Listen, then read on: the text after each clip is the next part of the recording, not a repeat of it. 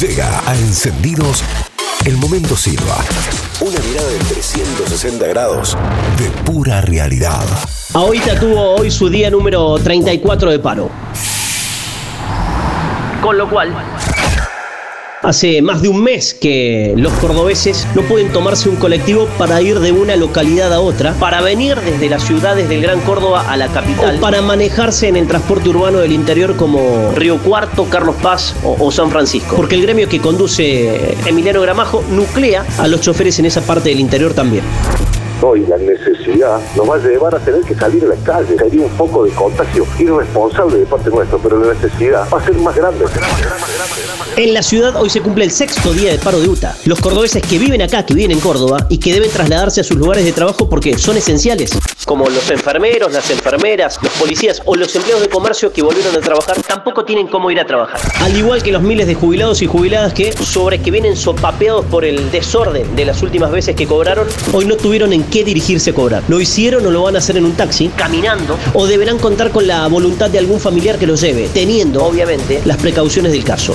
Pero para. Para, para, para, pero para, Yo le dije a mi hija, yo me agarro el colectivo, voy a mi casa. Fue esperar tanto tiempo. Eso, eso es lo que estamos haciendo. Ponete en el lugar de ese abuelo. Mi padre me trae. Es el único modo, sí.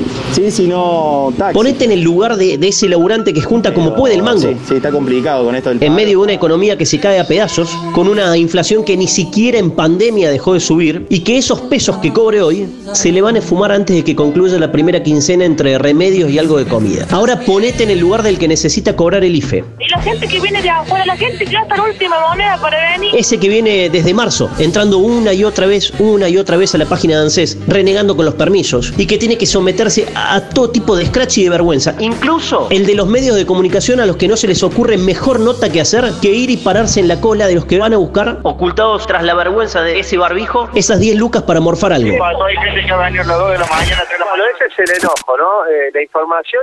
Bueno, toda esa gente hoy verá cómo se le va la guita en un taxi. Para ir, para volver, se les va a ir la guita. A todos nos preocupa esto, pero a todos, la verdad es que no lo sé. Dudo, dudo, dudo. Parece que a los que nos gobiernan en, en la nación, en la provincia y, y en el municipio, prefieren mirar para otro lado. ¿eh? Las provincias hoy plantearon que la solución solamente puede venir a nivel nacional. Se lavaron las manos. Ayer tuvieron una, una reunión y fracasó, como viene ocurriendo desde finales de marzo. Tienen que entender que estamos hablando entre urbano e interurbano solamente en Córdoba de 7.000 familias. Los funcionarios del gobierno nacional dicen que no hay más un peso. Hoy los trabajadores no tienen para alimentar a sus hijos. Le pasan la pelota a la provincia y siguen cuidando a Buenos Aires, ahí donde viven argentinos que parecen ser de otra categoría. Con una total liviandad eh, pasaron la audiencia a nivel nacional para el día miércoles 20. En la provincia también miran para otro lado.